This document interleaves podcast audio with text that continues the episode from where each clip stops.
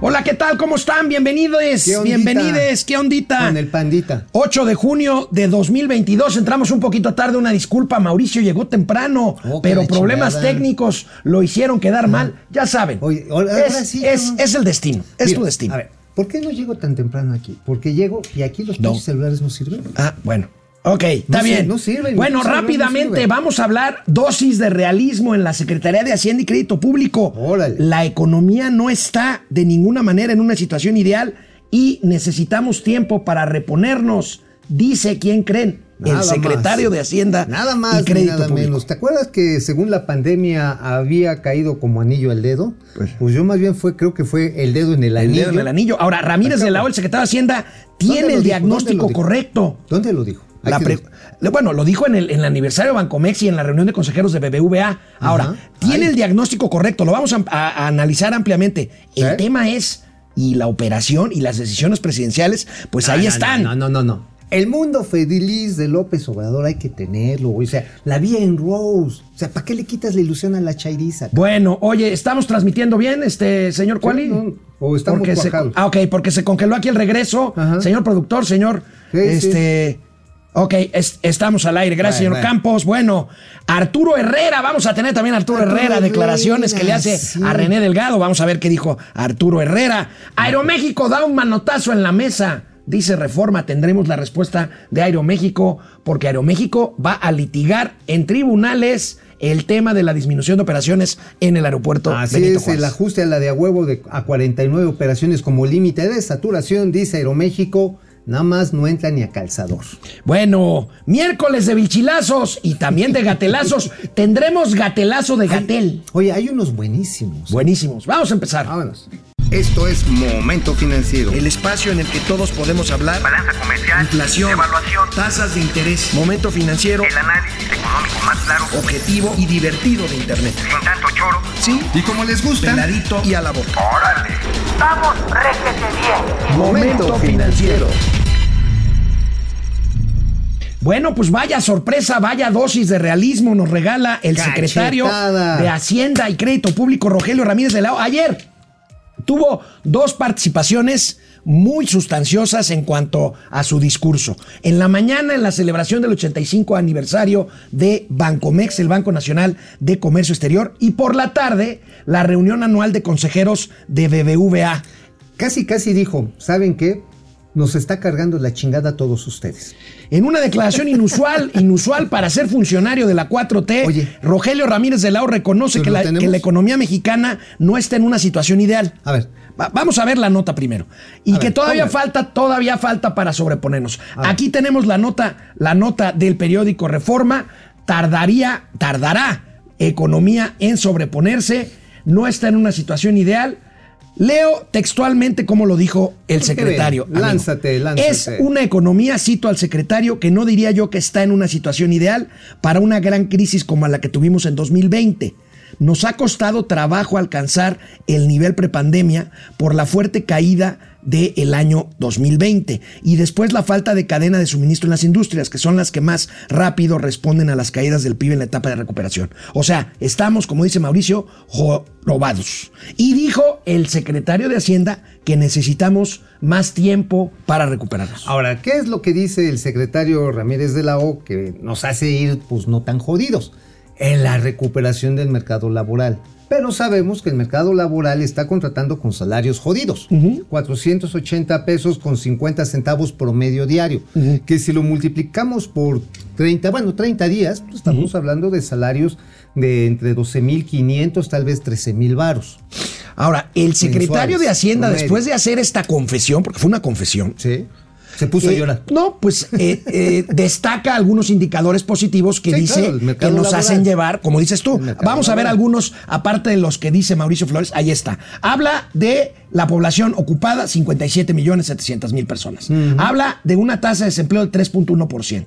Habla de 60% de una tasa de participación laboral en cuatro meses del año.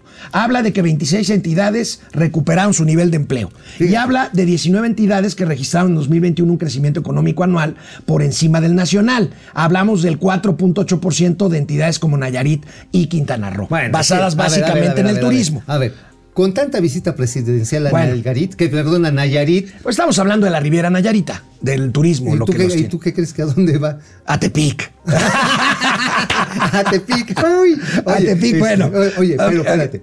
Quintana Roo sí está haciendo un fenómeno porque está trayendo muchísima inversión para desarrollos hoteleros. Y esto también está jalando, obviamente, el empleo. Sin embargo, el problema de la Riviera Maya sigue siendo ambiental.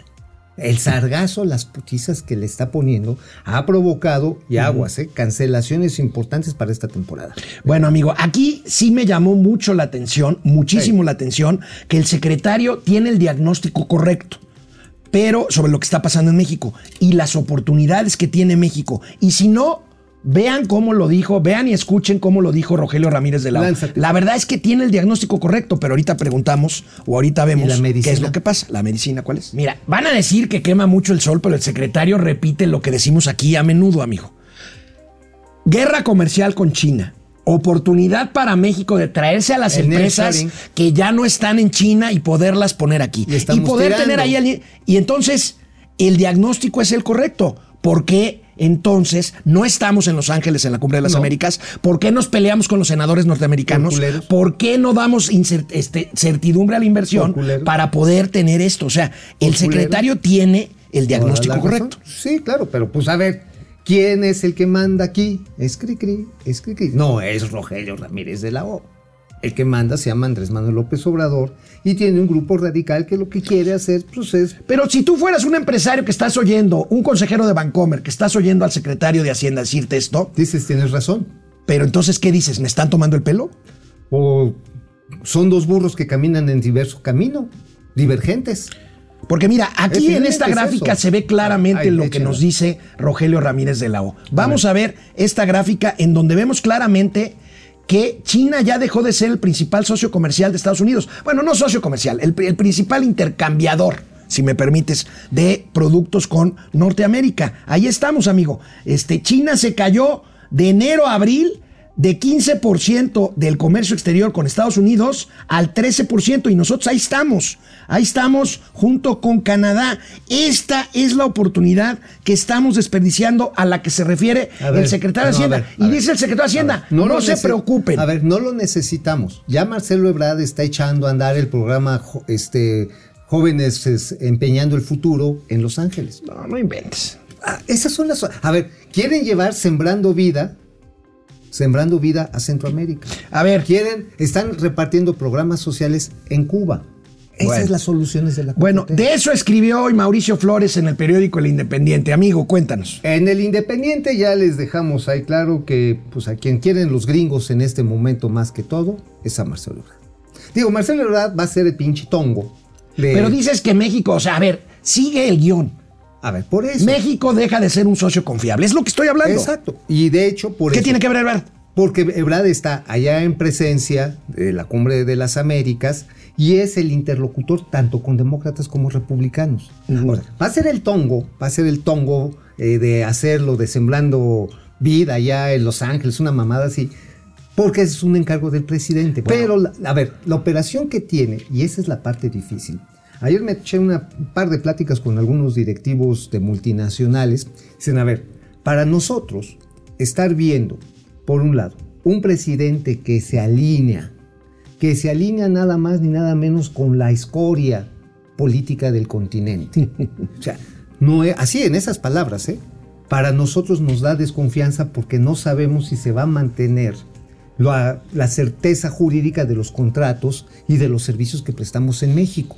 No sabemos si en un momento dado nuestros mismos patrones en Estados Unidos se van a encabronar con temas como la energía, Pero no patrones, o sea, dejemos también ese ver. discurso sus, sus corporativos. este, pues, Sus socios, corpor- sus- porque no, son no, socios. no, o sea, ver, yo no voy a defender a los gringos, sí, son ver, ver, son duros Honeywell, para los negocios. Honeywell, Honeywell. Honeywell tiene una planta muy importante de manufactura en la frontera. Honeywell hace arneses para aviones. Hace también incluso piezas de turbinas aquí en México. Hace tecnología de la información para aparatos voladores, como el gato volador. Pero, ¿qué va a pasar si en un momento dado, como están dándose las cosas, Honeywell tiene que agarrar, tiene que agarrar lana para agarrar y trasladar las operaciones que traen en China, llevarlas a Estados Unidos. Porque en México la generación de energía eléctrica, ojo, eso es bien importante, es con fuentes contaminantes y van a tener dumping o les van a poner aranceles. Está bien, bueno, pues ahí está, Entonces ahí está dicen, dicen, güey, dicen, no podemos estar confiados en que México vayas a responder bajo los lineamientos del Y el secretario se planta frente a empresarios y dice, no se preocupen, tenemos claro cuál es el problema. Pero, Pero- pues el problema es, es ese, justamente. Es como la canción de Miguel Ríos, ¿no? ¿no? Es, Cuando es de como decir, nuclear. a ver, el, el secretario de. Hacienda dice, fumar mata. Tengan unos cigarritos. Y sigo fumando. Tengan unos cigarritos. Por eso te digo, es como la canción de Miguel Ríos, de instructivos para, para enfrentar un- una bomba nuclear. Mm. Al último, ¿no? Que dice, pongan la cabeza entre sus piernas, vénsense el culo y díganse adiós. bueno, en la razón que traes, amigo. Bueno, en la razón traemos dos, tres chismes muy bonitos. A ver, venga, Ah, rápido. A ver, pónganla, pónganla, por favor. Ahí está.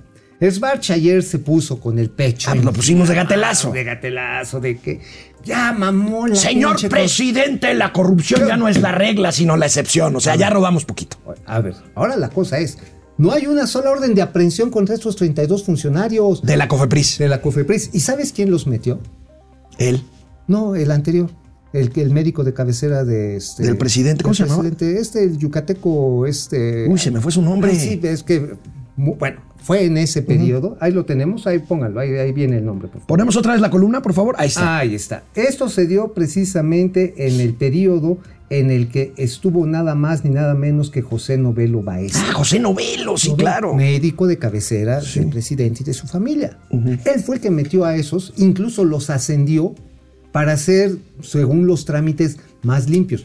No ha cumplido con la tramitología, amigo. Neta, no ha terminado. Bueno, ese es uno de los chismes. Ahí está. Y, Otro. ma- y mañana vamos a dar a conocer los sobrecostos de las pendejadas que han venido haciendo en el sector salud. A ver, el otro que es una barbaridad. Pero bueno, mañana se los damos. Bueno, tenemos la familia Gorgojo que cayó completa liste, güey. ¿Qué? Póngale. A ver, Cayó. Póngale otra vez. Ahí está. Ahí está. póngale. A ver, ¿no te acuerdas de lo que escribes, maestro? No, es que mira, Alejandro Isauro Martínez, que era personal de Segalmex, es recontratado otra vez por Almendrita, la directora de administración. de- Almendrita. Sí, se llama Almendra, güey. Yo Bueno, qué culpa, ok, le decimos está bien. Almendrita de cariño. Bueno, entonces Almendrita la, lo contrata y este Isauro ya se llevó a todos los gorgojitos. Mira, metió a su esposa Ana Montserrat Gamis. Ajá, y ella es asesora de la subdirección de Abasto, güey. Ya también colocó a Manuel Gamis Suárez, pues o sea, a su cuñado, como subgerente de administración y finanzas. Y bueno, también tiene a su incondicional Jorge Navarro. ¿De qué dependencia estamos hablando? del ISSSTE. Jorge Navarro era el que operaba todos los contratos de transporte en Segalmex. O sea, Segalmex lo dejaron hecho un cagadero. Estamos ya. Oye, pero no son iguales, ¿verdad? Son peores. Estos sí son peores porque Se están atascando. se están metiendo hasta el dedo, hermano. O sea, Hasta el dedo del vecino. Sí, pero así, así con puño entero. O sea, que no usen reloj porque se van a fisurar, el- ya sabes qué. el no me niegues. Bueno. Oye, y el otro. El Traes otra chi- chisme de Patti Armendaris, Que la diputada heroína de la 4T. ya fumó de la más amarga su negocio. Financiera sustentable, Una Sofom, ¿no? Es. una sofón. ¿Ya tronó o qué? No, ya la perdió. Ah, la perdió, se la quitaron sus socios. Sus socios. ¿Por sí. Chaira o qué? No, pues con capitalización. Llegó Guillermo N, porque ahorita todavía la transacción no la podemos notificar, por eso llamamos Guillermo N. Este, atiende al apellido de Hagenberger. Y este. ¿Y qué crees? Metió la lana y ya se quedó como con el 3%. La diluyeron. La diluyeron así como. Pues por andar de. Chaira, por andar de Chaira. Ahora supe que trata de ella de ejercer como heroína para resolver el problema de abasto. Claro, siempre dice, no, pero es que esto no es culpa de la 4T, nos dejaron un desastre. Ajá. Pues sí, pero ¿qué crees? No le hacen caso en la Secretaría de Salud. ¿Por qué? Porque echar a volar el esquema que según esto trae Patricia Armendáriz para resolver el problema de abasto de medicamentos sería reconocer que ha sido un desastre estos tres años y medio el problema de distribución de medicamentos por parte de la 4T. Y, eso no lo van a hacer. No, y sigue siendo un desmadre. Ahorita están los almacenes incluso llenos en algunas plazas del Seguro Social, de algunas clínicas, pero ¿sabes por qué, carnal? Porque han tenido que hacer compras dobles. Imagínate un instituto como el de cancerología, que no tiene, que no tiene sueros. Pues lo compran, y lo compran carísimo afuera. Ya tienen el suero, y allá por las mil llega un ops, oye, ya te traje el suero. No mames, güey. ya lo tengo. Pues mételo. Bueno, ok. En eso voy a escribir mañana con pelos y señales. Bueno, vamos a seguir con el tema de la relación eh, con la confianza con los inversionistas por parte de México, porque pues nos van a regañar en la Secretaría de Hacienda, porque dicen, oigan, los reflectores son para el jefe, ¿no? Pues no, lamentablemente. Hoy también tenemos reflector para el antecesor de Rogelio Ramírez de la O, que se llama Arturo ¿Y qué Herrera, que ayer dio Herrera? una entrevista a René Delgado del financiero Bloomberg ¿Y alertó lo obvio. Hay que eliminar la incertidumbre de la inversión. Vamos a ver. Mm, ¿Por qué no lo dijo? Bueno, aquí está. ¿Por qué no lo dijo? México debe de eliminar incertidumbre para inversionistas. Aquí está, se lo dijo Herrera al buen René Delgado, pero vamos a ver cómo lo dice Arturo Herrera, gracias al financiero Bloomberg y por supuesto al buen René. Ay, bien. De que el discurso interno se puede haber eh, polarizado. Cuando yo hablo con inversionistas extranjeros, los noto ellos más tranquilos sobre México que cuando hablo con inversionistas eh, eh, me- mexicanos. ¿no? Yo creo que hay, hay un punto ahí eh, que es una tarea por resolver, es un punto pendiente que, que- que se, que se está volviendo clave para tratar de mandar las señales co- correctas y que todo el mundo tenga un horizonte más o menos estable, que es el tema del sector energético. El tema desde el sector energético, desde el inicio de la administración, ha pasado por diversas facetas. Primero fue el tema del gas, re- recordarás, etcétera. Yo creo que lo, lo que es importante hacer es llegar a una solución, cualquiera que sea. Eh, la incertidumbre tiene más impacto que las, que las decisiones finales. Ya, déjame eh, traer algo justamente de la conferencia que diste, creo que el 18 de mayo en la universidad. A ver, La incertidumbre. la incertidumbre, pero a ver, aquí el tema es que habla como cucho, como, oye, don gato. Pues es que estuvo en es que, es que entonces yo quiero unos panuchos para recuperar, Mare, la confianza de los Ahora, este, ya hablando en serio, este, pues alerta lo obvio. Este, A ver, ¿por qué no lo dijo cuando estaba ahí de secretario? Bueno, es ver. que como exmiembro de la 4T, quiero decirte que Arturo Herrera en esta entrevista, ¿Herrera? eh, Herrera justificó la crisis económica, ¿por qué? Por la pandemia. Se le olvida a Arturo Herrera Se que ya era subsecretario cuando la economía se desplomó el primer año Oye, de gobierno más. de López Obrador antes de la pandemia. Antes de la pandemia, ya venía para atrás, ya venía para atrás. Ahora, qué bueno que lo dice, qué malo que no lo dijo cuando estaba en el ruedo, ¿no? Chido torear los Pues ahorita ya está feliz, va a ser director este, del Banco Sí. Interamericano de ya se la Desarrollo. pellizcaron. Y además, como ya echaron para atrás la ley esta que te prohibía trabajar en el sector privado durante 10 años, pues ya. el- Feliz de la vida. Hasta de repente nos dice mi productor, el señor Campos, aparte de Cucho, parecía como el eh, Ken Salazar. Ah, Ken También de repente Ah, se le salió así un hablar poquito. ¿no? así, mi no entender Pues español. ya, habla bien inglés, I don't eating frijoles con chili. Oye, pero a ver, aquí de- rescatando. Don't push him de frijoles. my frijoles en my asking. Pero bueno, el punto del señor Herrera es muy cierto. El energético está cabrón. Pero ¿sabes qué? Y tú lo decías al principio, amigo. Vamos perdiendo la oportunidad del nearshoring. Eh, de hecho, en la columna, pero este es un A ver, recuérdanos qué es el Near Sharing, El nearshoring es la reubicación. La reubicación, lo que estamos hablando. la O sea, aprovechar, ¿Sabes cuánto traernos las empresas que estaban en China, traernoslas para acá. Hay una empresa que hace estos estudios que se llama Mobile Service en Estados Unidos y hizo un estudio.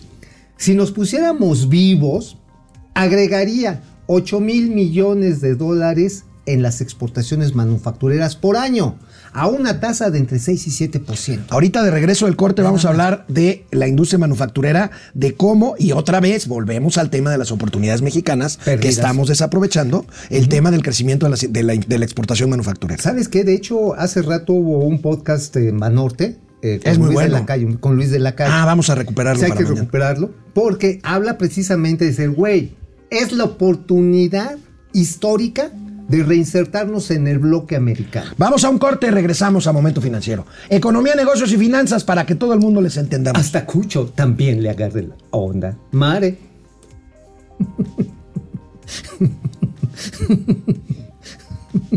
Buen cotorreo nos aventamos. ¿eh? Sí. Don't push the, be- the beans. en my asking. Claro. Vámonos. Bueno, pues mucha gente, eh, afortunadamente, y se los agradecemos, siguiéndonos en esta emisión informativa y de buen cotorreo. Jacob Frías, ¿qué pedo, qué pedo tan rápido en la calumnia del tío Mau? ¿Por qué? ¿Cuál, eh? ¿Cuál, cuál, cuál? Ah, con la bronca con los gringos. Ah, pues con los gringos, pues sí. Con los gringos. Ese sí es un pedote. Dean Longstrok lo van a fumar al Benito Juárez Hacendario por su declaración que contradice la doctrina de su, am- de su amo. Genaro Eric Ebrar exportará a Arizona el programa de Sembrando Arbolitos en un desierto. Genaro, por cierto, fíjate, Sí, ¿eh? hay tres presidentes que no fueron a Invitados. Los Ángeles. No fueron invitados. No, no fueron. No, Ah, no, ah, hay ¿qué tres. Honduras Honduras. no quiso ir. La señora Xiomara. Este, Guatemala no quiso ir. Y El Salvador, Bukele, no quiso No ir. quiso ir. Y ayer Kamala Harris anunció miles de millones de dólares para contener la, Son la tres mil, migración. ni tanto. Tres mil y pico de millones. de 3.200. dólares. Sí, es una Son lana. miles de millones. Sí, sí, eso es una lana, pero a ver, el programa original, no sé si se acuerdan, López Obrador dijo, no, es que los gringos van a invertir 20 mil millones de dólares en el sureste y en y América Central, porque ya los convencí. Güey, van 3.200 millones. Y se enoja porque le compran armas a los ucranianos. Ahora, espérate, aguas. Esto no es un plan Marshall, ¿eh? Están generando condiciones de negocios, no es un plan Marshall. Y aguas, ¿eh? Están claros que uno de los problemas del estancamiento en América son los bandos políticos. Bueno, pues ahí está. Jacob Frías dice, pero que no, que no ven que nada de eso se alinea con el discurso nacionalista ramplón que trae el Tlatuani. Gracias, Jacob. Greg SP, ya lo decíamos. AMLO tiene la oportunidad de fomentar el crecimiento, que se calle y deje hacer, que se vaya a su rancho o a Tepic. ¿A dónde te irías? ¿A- ¿Al rancho del presidente o a Tepic? No, o sea, te pica a huevo, a huevo, no ¿Sí? imagínate, no, pues es que mira, se come muy bien. Eso es muy rico. Es muy rico. Hay un restaurante muy rico allá en el centro de Tepic, no me acuerdo cómo se llama. Sí, sí, está. Además hay buenas chelerías donde puedes botanear. Botaneras. Botaneras puedes botanear desde las 3 de la tarde hasta las 12 de la noche. Carlos Puelma, saludos desde Playa del Carmen, no me pierdo ningún programa, gracias. Carlos, qué envidia que vivas en playa, me cae. Este, ca, este Híjoles, dice, esa este, sí es envidia de la mala. envidia. Ahora, que nos cuente Carlos Puelma qué tanto les afecta el tema de la inseguridad y de la violencia, ¿no? Ese está Este, bien cabrón. Que, que, bueno, pues, habría que ver. Valdemar Arteaga, saludos para todos ustedes desde Garden Grove, California. Garden no Grove. sé, pero a todos los miembros del gobierno los veo con caras de aves de rapiña, empezando con el sopilote mayor, cacas. ¿Aves de rapiña? ¿Por qué? Aves, Que se quieran que se atascar. Pues es que Es que hay muchos que se están se, atascando. está- se están atascando muchos. Oye, pues ¿eh? ya les dimos aquí el caso de la familia Gorgojo, cabrón, que se está metiendo. Aquí está, Aleluya güey. perdóname, perdóname, pero ya nos tienes tú la, la- la información precisa. ¿Qué dice? Kamala Harris dice, Aleluya Lecky anuncia 10.300 millones de Ah, dólares, inversión nuevos. al Triángulo de Centroamérica. Qué ridículo los 60 millones que López regaló. Pues le dio 60 mi- millones de dólares a Bukele para que comprara este Bitcoin, ¿no? Ajá, para que comprara bitcoins y pues desfondó parte de los recursos que había para salud en México. Oye, pero ojo, estos 10.300 millones ajá, son sobre son además de los 3.000 que van. Ahora, son proyectos de inversión en infraestructura urbana y agrícola, básicamente. Y también de conectividad carretera y portuaria. Bueno. ¿Ah? ¿Sabes dónde le van a apostar? ¿A dónde? Y va a ser la verdadera competencia para el, cor- el corredor interoceánico aquí del Istmo. Oh, tú sigues con eso, No, hombre. ¿sabes, sabes a quién le van a invertir? Ah, no, güey, otra- otra vez escúchame, muerto me sigue, escúchame, chingao. cabrón. Puerto Quetzal, Guatemala. También es- ya nos lo dijiste. Puerto. Puerto Quetzal, de los puertos, de que de ahí a Long Beach y no sé qué más cosas. comentaste no, aquí. no, ese es un canal interoceánico que ya trae inversionistas. Está bien, pero pues el gobernador de Oaxaca dice que vale madre. El nuevo gobernador de Oaxaca. Pues va a valer, ¿verdad? Salomón Jara, suena Salomón como. Jara, va su- eh, suena, Va así va, o así sea, va a valer. Salomón Jara, suena como a cantante de, De protesta, música de lo- protesta de los 70. No, ese es este Víctor Jara. Víctor Jara. Yo Respeto, tocaba Jara. canciones de Víctor Jara. Respeto, aunque no Salomón. me lo crean. Bueno, todos hemos sido chairos en algún momento. Yo pisaré las calles nuevamente. de lo que fue Santiago Bueno. en sangre. Bueno, este. Donaldo Triunfo 2024. No decía Kamala que Trump era xenófobo por no dejar a los color cazuela pasar la frontera. ¿En qué quedamos, pues? Órale. Está, ok, vámonos. Eh, Raimundo Velázquez, saludos, tíos, tarde pero sin sueño. Gracias. Estamos en un nivel eh, bajo de audiencia. Entrenle. ¿Cuánto- Ah, no, estamos bien, perdóname, señor. A ver, ¿qué? Ya- ¿Qué, qué, ya, qué? Es, que, es, que, es que ya estoy viejito. Como le dice Ciro, a- Oye, Ciro ya se pitorrea de Pigmenio Ibarra, güey. Ya dices ya cuando, viejito. ya cuando, ya cuando el otro se, se enterca que siempre, Siempre. dice, no, Pigmenio, es que Tú ya estás yo muy no viejito. te, no, dice, yo no tengo la capacidad de eh, comprensión que tú tienes. Que tú tienes. Es decirle, es pendejearlo, "Eres- eres- básicamente. Eres tan pendejo que ni yo te puedo entender. Exactamente, bueno. Este, Fidel Reyes Morales, buen día, Scooby-Doo y Shaggy de las finanzas. Carlo, Carlo Pérez López se cree líder moral del Foro de San Paulo y pretende destruir el capitalismo. Carly Agui, saludos a Jabón y al estropajo de las finanzas. Eri Su Scratch, de regreso a Sataúd, el Munra e Inmoral. Carlos Puelma, cierren los negocios a las 11. Le tienen más miedo a la Guardia Nacional que a los delincuentes. Nos está hablando de Playa del Carmen. Carlos Puelma, cierran los negocios a las 11 de la noche. Hay mafias y carteles libres y si no tienes para las detenciones en carretera te va 72 horas, te vas 72 horas de... de- de- Qué pena, Carlos, porque pues vives en un paraíso que ahorita está desgraciadamente pues opacado Por el tomado por el crimen organizado. ¿Y seguirá? Bueno, vámonos con más información. Tenemos el manotazo de Aeroméxico en la mesa. Vámonos. Rápidamente, si me lo permite y se lo permite mi amigo y mi señor Adelante, productor, adelante, antes de adelante. Aeroméxico, rápidamente hablábamos de las oportunidades de México. Bueno, INEGI reportó ayer un avance en las manufacturas mexicanas, exportadas, por supuesto, a los Estados Unidos, nuestro mercado natural. Esto, fíjate, son clave y han aumentado siete meses consecutivos la, la- la- actividad manufacturera en México y sugiere un repunte todavía mayor de 5.6% anual en abril, según el indicador oportuno de actividad Pero mira, manufacturera. si nos pusiéramos las pilotas, estaríamos hablando de tasas del 7-8%. ¿Ah? Bueno, ¿qué, ¿Así? ¿Qué sería la diferencia? Totalmente. Estaríamos agregándole, así dice esta, este estudio de, de Mobile Service, estaba agregándole, podía agregarle un punto y medio porcentual al crecimiento económico. Po- po- ¿Podríamos, amigo, aspirar, con, e- si aprovecháramos estas oportunidades de las que tanto hablamos, aspirar a crecer dos y medio, tres, tres y medio por ciento este año? Por supuesto, por supuesto, pero a ver, primero, tienes que quitar la pinche ley de la industria eléctrica. Bueno, bueno. Primero, a ver, aquí en la Ciudad de México, tú no lo hemos dicho, estamos en contingencia ambiental. Nos estamos fumando el carbón y el. El que de queman en la termoeléctrica de Tula. De, Ajá, de ahí, de donde, soy. yo. Ajá, ándale, sí. Bueno, ahí de la termoeléctrica están quemando combustorio. No lo estamos mamando, literalmente, la sangre de la nación. Bueno. Pero ¿sabes qué? Eso con la huella de carbón que genera va a limitar con aranceles las exportaciones que salgan del Valle de México. Bueno, vemos rápidamente ¿eh? las dos gráficas que tenemos pendientes por ahí. Ahí la tenemos 16. 16% del total es la participación que tiene la industria manufacturera en el PIB. Así o sea, es. esto daría pauta a que si aprovecháramos mejor esta oportunidad, pues creceríamos más. en otro 3% de recuperación reportaron las manufacturas en el primer trimestre y 2.1% es el rezago que muestra todavía la actividad económica con respecto al nivel pre-COVID. Y en general, amigo, y es la siguiente gráfica, los, las ventas mexicanas en Estados Unidos, no nada más las manufacturas, las ventas en general han repuntado 21% en los últimos seis meses. ¿Qué más diablo quieren el gobierno para decir vamos a normalizar nuestra relación comercial con No, Estados no, Unidos? porque estamos en contra del maldito imperialismo. Ahí está, amigo, mira. El maldito imperialismo al que le vendemos 40 mil millones de dólares.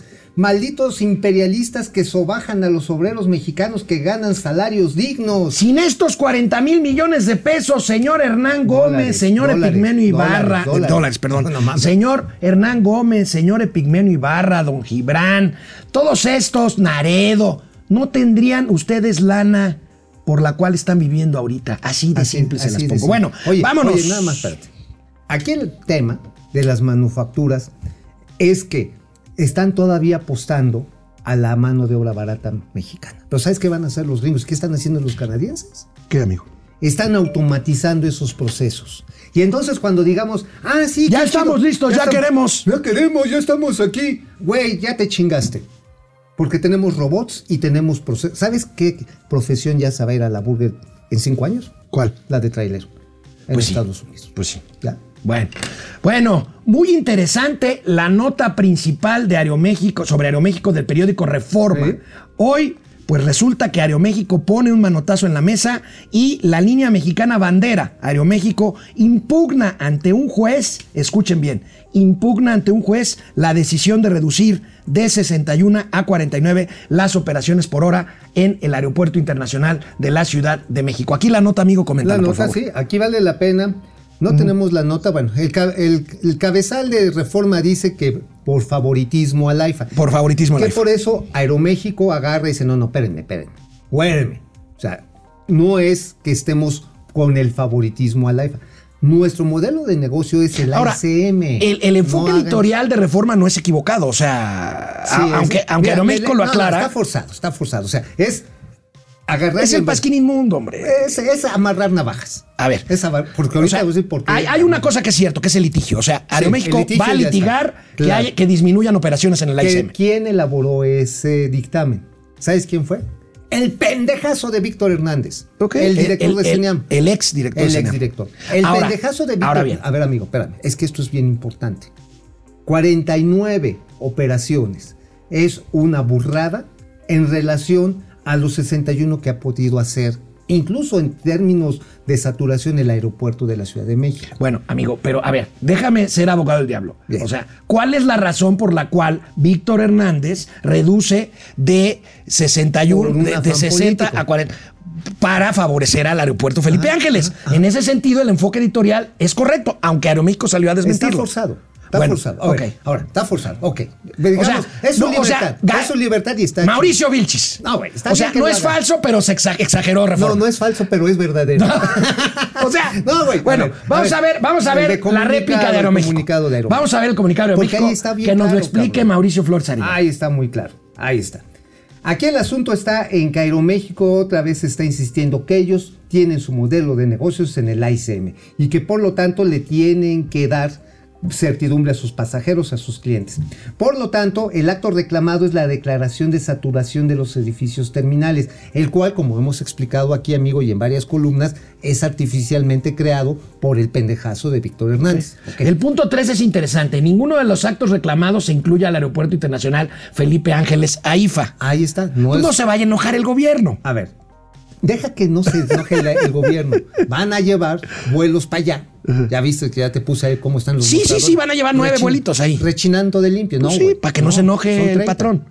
30. Son 30, pero ¿sabes Para que no se enoje el patrón. A ver, si no funciona, se van a regresar, cabrón. bien. Y No, precisamente. a regresar no, porque son vuelos nuevos. O sea, no son Bueno, vuelos los que dejen. cerrar.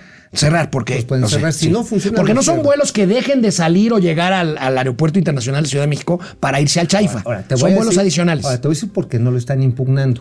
Precisamente las pendejadas que hizo Víctor Hernández son las que se están revisando en estas mesas de trabajo que se están desarrollando ya bajo la nueva dirección de CNEAM. Oye, ¿y dónde anda Víctor Hernández? Este, ¿Lo van a premiar a otro lado? No, o lo van a seguramente lo van a mandar al ISTE, o lo van a mandar a Ahí con- Segalmex, o lo van, lo van a poner en algún lugar chingón. ¿Tú qué crees? Digo, las pendejadas en este gobierno se premian, hermano. Bueno. Ahora, nada más, te- en este punto quiero nada más hacer una acotación. En el caso del ICM, en el- la llamada saturación, es que alargaron la- las distancias de aproximación a 7 millas, ya lo hemos platicado aquí. Esto ha generado problemas de rezagos en todo el espacio aéreo. Están revisándolo y es curioso.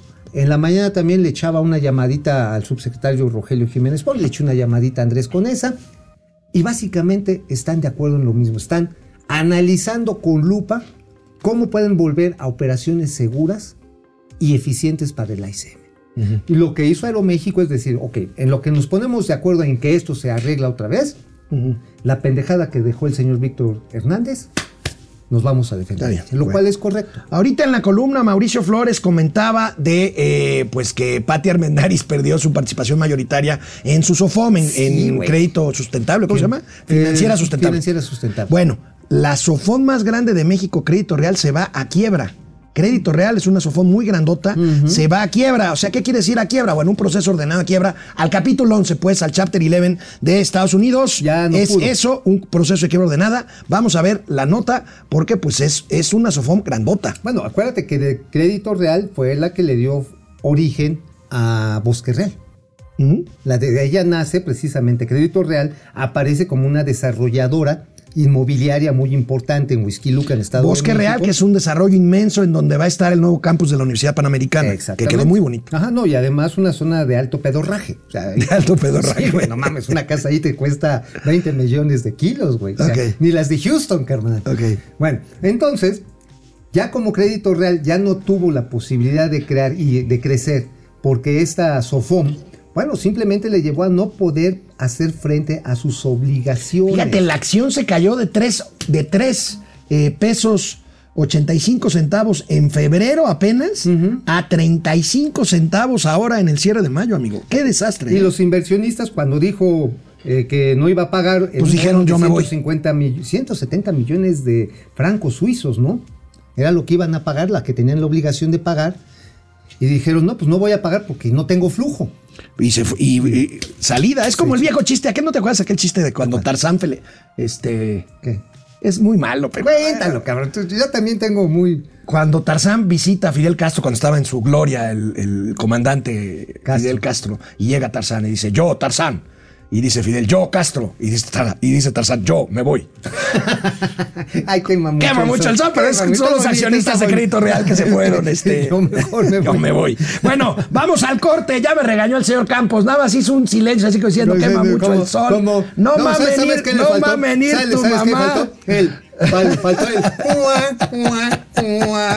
Vámonos para regresar con los gatelazos. Bueno, pues este, aquí tenemos muy buena audiencia. Ana Laura Alcántara, saludos a mis tíos favoritos. Todos nos quejamos sobre la contingencia ambiental, pero nadie planta árboles. Siguen con sus políticas de quemar combustible y construyeron de idiota. Sí plantan árboles, plantaron una huehuete allá en Reforma. Y se les Ana subió- Laura, pero ya se les fue un coche se ahí, un, coche borrachazo, una chava, ¿verdad? Sí, pero- Pero sí. no le pegó a la huehuete. No, pues es que todavía está chiquito. Me vas a dar la razón en ese sentido.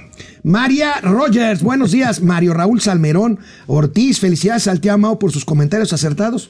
Está bien, gracias, gracias. Está bien, Mario. Está bien, gracias, gracias. el tío, Mario. gracias. El tío de Billy, el tío Mauricio, Mauricio Vilchis, pues sí.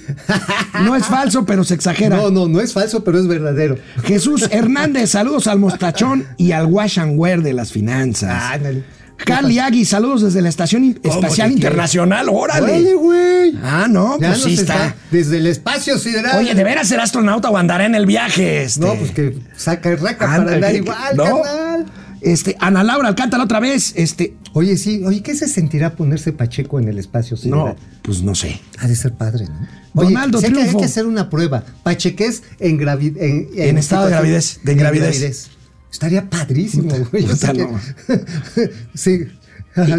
Ingra- Estaría chingón. Donaldo Triunfo güey. 2024. El tío Mao piensa que Estados Unidos ya andan en corros volador, volador, en carros voladores y con robotina de sirvienta. No, Donaldo, eso es de los supersónicos. Sónicos de los es 60. setentero eso. Sesentero, sí. Oye, ah, yo sí tenía ahí, mi, mi crush era esta, Este- la, la- la hija del Sónico. ¿Cometina?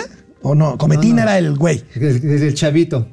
Ah, el Cometina niño- el niño, la chava era este. este, yo también era mi crush. Sí, sí, era mi crush. yo Sí, sí. Hijo, esa U- güera sí. la- Ugar, lo que debe hacer este gobierno es aprovechar a Centroamérica y crear un bloque centro norteamericano libre comercio. Lucero. Lucero, Lucero sónico. sónico. Lucero Ay, sónico. Me encantaba Bueno, su faldita así toda. Ugar, lo que debe hacer este gobierno es aprovechar a Centroamérica y crear un bloque centro norteamericano libre comercio como quiso hacer Fox. No, pero, pero ¿Te Fox era, era, era, no. Oye, oye, Era oye. el oye. programa, el, el PPP, el pue- po- programa Puebla Panamá, ¿te Ah, acuerdas? sí, el pinche poblano pendejo. El- el pipope. el pipope, o sea, no mamar. O sea, neta, sí va a servir que hagan actividades económicas en Centroamérica. Pero ¿sabes qué les va a ayudar más? Que junto con eso establezcan estados de derecho inclusivo. Bueno. Aitor Cantú, saludos financieros desde la tierra de los cortes del agua y electricidad. ¿En Desde? Monterrey. Ay, oye, qué cabrón está en Monterrey. Está muy feo, está Oye, muy que feo. no hay ni agua No hay- para no hay agua, beber. no hay agua. Híjoles, híjoles. Amigos Pero- regiomontanos, amigos Bueno. regiomontanos, llegó el momento de los baños de avión. ¿Cuáles son los baños de Ben? Nada más te lavas la alita y la colita. Y ya. Bueno, ma, este, DDC, a ver, ¿qué le pasaría al benemérito de Hacienda por reconocer que no va bien la economía del bienestar? Pues se me hace que, que le. El 49% que está fuera por FIFI. El 24% al campo de reeducación y 27% regréselo al ataúd. Póngale otro billete de mil varos. Ugar, ya no le busquen que traigan, que, que traigan a Querétaro los vuelos y se quitan de problemas. Pues, estoy Pues de sí. acuerdo. ¿Eh? Carlos Puelma, las OFIPOS antes dejaban dinero para quienes invertíamos, ahora te da miedo meterle la lanita. Oye, oye. Prefiero ya- invertir ya- en fibras, dice Carlos Puelma. Oye, bueno, sí, fibras es buena idea. ¿eh? Sí. Pero de largo plazo vale la pena. Oye, por cierto, ya está solicitada la entrevista con el general Isidoro Pastor en el, en el Chaifa. ¿Para ir allá? Sí. Pues irás tú, güey, yo no voy. Ay, vamos. No Jesús. Hernández, el barco ya se hundió, así que las ratas tienen que correr. Voy a decirte como el monero Hernández que lo invitaron a Latinus. Ajá. Dice, Ah, sí. por, por congruencia. Por congruencia. ¿Por, por collón qué? ¿Por No, congruencia? pero ni tú por qué? por no, yo por huevón. Por no, voy hasta allá. por collón. Yo sí voy Aitor ahí, Cantú. y le voy- ya le dije, le dije, general, usted sabe que yo, yo sí le Dijo, ya es aviento". tardísimo. Aitor Cantú, ¿quién seguirá atrás de Crédito Real? Eso es lo, lo que es preocupante. ¿Quién está atrás de Crédito Real? Este, son unas familias súper adineradas de la comunidad judía, ¿eh? A Antonio G. Alcaraz, Tarzán y Fidel de las Finanzas. Felipe Álvarez, qué triste que nuestros mexicanos se den cuenta y acepten a Tole con el dedo. David Magnot, Oh, sí. resultados de la 4T, muchos muertos, más pobres, inflación, desempleo. Genaro Eric, ya quedó chueco el agüehuete del bienestar y eso que duraría dos mil años. Doctora Mauri Serrano, eso, de la- eso de la espación espacial, dice el doctor Serrano, que es un antro gay. Ah, sí. Ah, pues vamos, ¿no? Carlos Puelma, Oye, el oye, 86% mira, lo este tiene mes- USA. Oye, oye, este es el mes del orgullo lésbico, gay, X, Y y Z. Sí. ¿Sí? ¿Por qué no vamos a la, a la marcha cuando cae? Creo que es el 24, ¿no? No sé, no me Vamos, vamos, vamos, vamos, llevemos una pancarta de momento financiero. Vamos, bueno, vámonos a los gatelazos, que están muy buenos. Bueno, pues vámonos con los gatelazos. El primero, pues aunque sea una redundancia, es un gatelazo de gatel. Apenas. Uh, a ver, a ver, a ver, eso es como decir, el pendejo hizo una pendejada. Así es. Bueno. El pasa- Apenas el pasado 26 de abril, Gatel decía esto sobre el fin de la pandemia. A ver, viene Suguito. endémico, no solo en México, eh, en todo el mundo. El estado endémico no debe pensarse que es el fin de la epidemia. Creo que hubo una gran confusión también en varias notas que vimos, incluso primeras planas, porque cuando comentamos esto del tránsito del estado epidémico al estado endémico, algunas notas y sobre todo comentaristas decían declararon por decreto que se acabó la epidemia. Nunca hemos dicho que se acabó la epidemia. Lo que hemos dicho, igual que lo dicen las naciones europeas, la OMS y varios otros países, es que la epidemia, el estado inusual, la situación emergente, ya podríamos considerar que ya no es inusual, ya no es emergente. Y de acuerdo a la historia de las enfermedades infecciosas, particularmente las transmitidas, Córtale. Mira, a ver, hay una confusión. Esto es lo que dijo ayer Gatel. Ajá. Lo que decía hace menos de dos meses ¿Fue? fue esto. A ver. ¿Cuándo ya podemos decir que ya no estamos en un estado epidémico? En algún momento tenemos que decidirlo y tiene que ser con bases científicas, con bases técnicas. Este estado técnicamente le llamamos estado epidémico, eh, al estado agudo. Y al estado prolongado le llamamos estado endémico, es decir, ya vivir con el virus. La Organización Mundial de la Salud analiza algunos criterios y los comentamos aquí, son estos cuatro criterios que permitirían identificar la posibilidad de reconocer el fin del estado epidémico. Y vemos en corchetes en esta misma imagen cuál es la situación actual de México, que es la que acabo de comentar. Entonces, con base en estos criterios, aunque todavía están por formalizarse por parte de la OMS, podemos identificar que en México estamos ya cerrando el ciclo epidémico y transitando a el estado endémico.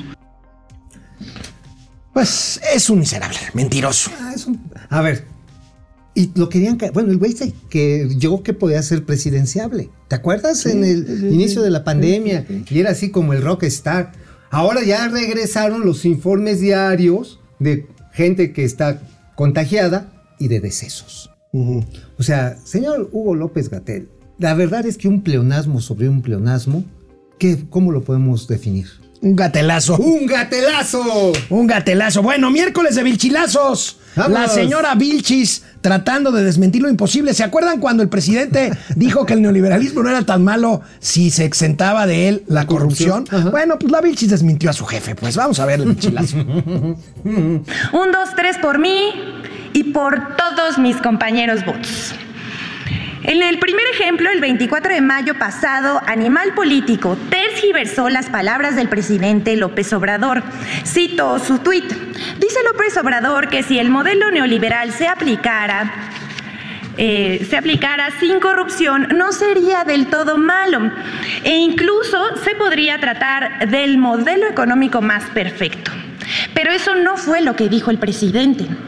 Cito al presidente, cuando se habla del modelo neoliberal, yo he llegado a sostener que si el modelo neoliberal se aplicara sin corrupción, no sería del todo malo.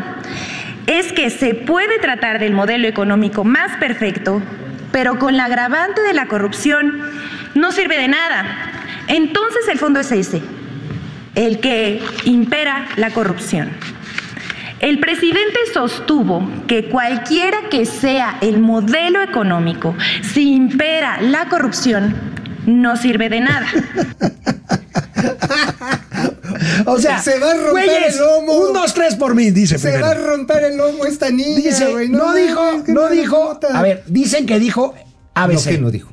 Y el presidente lo que dijo es ABC. Sí. Ajá. O Lo sea- que pasa está en que puede ser CBA, Ajá. pero no es CBA. Bueno. Es eh, BCA. no, no, pero pobre ABC. mujer, pobre mujer. Bueno, otro vilchilazo para Otro, por atacar a periodistas a propósito de la prohibición de vapeadores y cigarros electrónicos. ¿Qué dijo las? Vente para acá, Bill. De estas estrategias de ataque al gobierno tuvo ocasión con motivo del decreto pres- presidencial por el cual se prohíbe la importación y comercialización de vapeadores y cigarrillos electrónicos en territorio nacional. Comentaristas, eh, conductores de radio y televisión y también en redes sociales se lanzó otra campaña contra esta decisión que se tomó para proteger la salud de la población, sobre todo de adolescentes y niños.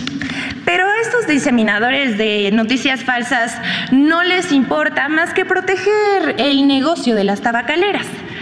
Personajes como Denise Dresser, sí, otra vez Denis Dresser, Luis Cárdenas, Néstor Ojeda, Juan Ignacio Zavala, que es el cuñado de Felipe Calderón, así como Pamela Cerdeira, Jorge Triana, Manuel López Ar- Martín, Javier Lozano, Sergio Sarmiento y un largo etcétera, se mofaron del dicho prohibido prohibir del presidente para atacar una decisión que protege la salud. Un verdadero despropósito con aroma a Philip Morris. Y bueno, Ay, ay, ay, ay, ay, ay, ay, Ahora ay, sí, ay, a ay, esa ay, señora ay, ni ay, quien ay, la ay, fume. ay, ay, ay, Oye, ay, ay, oye, ay. pero la verdad, Philip Morris son los que están haciéndonos la chingadera. Oye, oye, lo que no está diciendo esta pobre idiota es que le acaba de entregar el gobierno en bandeja de plata el negocio completo al crimen organizado. El negocio de los vapeadores. Ahorita tú vas a Tepito, vas a San Felipe de Jesús, vas a las Pulgas Mitras, a cualquier, Cualquier metro. metro. Y vas a, a la casa de nuestro productor Campos. Ahí, ahí, ahí tiene. Ahí tiene su tiendita. Ahí tiene su tiendita. Y hasta con, mo- motita. Con- ándale, ahora sí, con chicles motita. Con chicles para- motita. para Bueno, ganar estado de a ver, amigo, mira, según esto, la 4T, según, según la 4T más bien, ya me parezco a Vilchis, el neoliberalismo destruyó al país, ¿no? Según. Pero sí hay un hecho de que el actual gobierno, la 4T, ha arrasado con instituciones. Una de ellas, el CIDE. Mira, este tema, Ah, este gatelazo el es CIDE. muy lamentable, porque mira, yo respeto mucho a los intelectuales que lo son de izquierda, pero vean este lamentable caso. Ayer renunció uno de los, uno de los pilares ideológicos del izquierdismo en el CIDE. Hugo Pipitone, un inmigrante que tiene décadas trabajando, tenía décadas De trabajando en el CIDE. Veamos un ejemplo claro del gran engaño que significa Andrés Manuel López Obrador y la 4T. Fíjense lo que escribía Hugo Pipitone en el 2019. Que nos guste o no, López Obrador podría ser nuestro último salvavidas antes de un horizonte cargado de nubarrones. No es posible vivir generaciones frente a una puerta habitualmente cerrada para la mitad de la población que para burla lleva escrita la palabra revolución. Es obvio que Hugo Pipitone votó por López Obrador. Sí, claro. Bueno, el Hugo Pipitone de ayer ¿Qué dice? Adiós al CIDE, mi lugar de trabajo y de vida que yo no reconozco, que ya no reconozco. Algún día tal vez volverá a ser lo que fue, un centro independiente de estudios y no un coro griego de alabanzas al líder de, turno. Señor Pipitone, mis mayores respetos, pero híjole, Pues lamento decirle que se los hicimos. Oye, se le dijo y les valió verga. Es más, déjame te digo. ¿Sabe? Escribió Hugo Pipitone hace un mes lamentando de la invasión que estaba haciendo Rusia sobre Ucrania. Y también sale su Twitter. Dice, no, pues es que México, el presidente mexicano prefiere ir a visitar a un dictador, a Díaz Canel, que ir a visitar un país sometido como es Ucrania. Bueno, Don Hugo, tiene razón, pero de veras, sí la cagó. Bien recio. bueno, cosa que no justifica lo que está pasando con el CIDE, ¿eh? Ah, no, por supuesto que De no. hecho, yo conozco mucha gente con mente brillante que ya reconoció que se equivocó al votar por López Obrador. Pues miren, Cosa que se vale. No, pues sí se vale. Arrepentirse es... El, error es mayúsculo, pero se vale. Sí, Está bien, está bien, está bien. Bueno, los a. Gerardo Fernández Noroña, te digo, mi querido Imbañable, no te preocupes por la reunión de hoy en, el, en la comisión permanente. Vamos a mandarle Aquí, su estropajo. aquí te manda Oye, un oye. recado la bravísima Lili Telles. No te preocupes. Oye, ¿por qué no hacemos el premio, el premio El Estropajo de Oro y se lo damos al mejor gatelazo? Órale, Órale, va. órale, para los imbañables. Venga, Lili Telles. Eh, diputado Changoleón, le tengo muy buenas noticias. El miércoles yo no voy a estar en la permanente porque no me corresponde. Así que puede usted ir tranquilo, diputado Changoleón, puede ir todo tranquilo, no voy a estar yo ahí. Qué vieja castrosa. Bueno, pues, hijo, es dura, Vieja castrosa, no mames. Estuvo buenísimo. Señor Changoleón, ahora sí, no se ponga ni desodorante. Puede ir en vivo. Seguimos con los gatelazos. Tenemos buena audiencia, señor Campos. A ver. Bueno, A ver, vámonos. otro, otro. Bueno, miren, qui- quiero, quiero decirles, quiero decirles que eh, tuve toda la tarde de ayer una reflexión profunda sobre, las, sobre si las siguientes imágenes calificaban como un gatelazo. A ver. Fue un percance en Cuernavaca. Después de que me aseguré de que los lesionados están bien, razonablemente bien, por supuesto no hubo muertos que lamentar, decidí sí pasar como gatelazo esto que pasó ayer en la ciudad de Cuernavaca.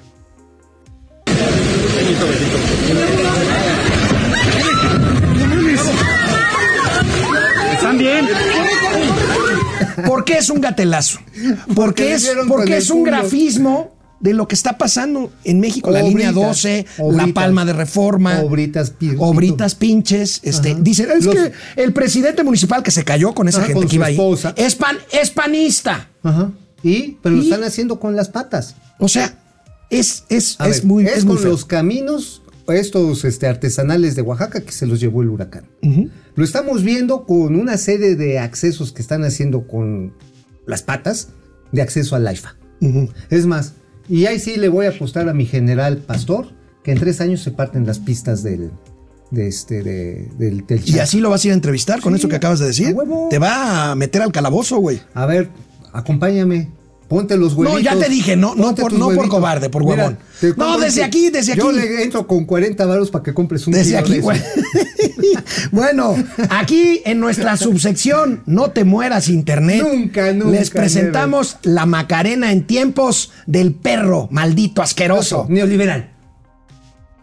Dala tu cuerpo alegría Macarena, que tu cuerpo para dar la alegría y cosas buenas. Dala tu cuerpo alegría Macarena, eh Macarena. Dala tu cuerpo alegría Macarena, que Macarena pa' Va de nuevo, va de Va de nuevo, por favor. A ver, A ver. tantito. Ahí están. Vam- A ver, a ver, perros malditos. Vámonos. Neoliberal. Bueno, Bueno, pues ah, eh, ahí está. Bueno, no da la computadora, No pero no bueno, ahí está. Los presidentes antes de, De la morena, de la Macarena. bailando la Macarena. Y bueno, tenemos un último gatelazo este internacional. Ya somos burla en los programas cómicos de los Estados Unidos de América por no haber ido a la cumbre de las a Américas. ver, vienes, vienes, por favor. The president of Mexico is not coming. Uh, he decided to, to skip it in solidarity with the leaders of Cuba, Venezuela, and Nicaragua, who are not invited because democracy isn't really their thing. But not having Mexico here is a huge blow because number one, they're like our downstairs neighbor, and number two, they were supposed to bring the guacamole. So now we have to go to Smart and find it.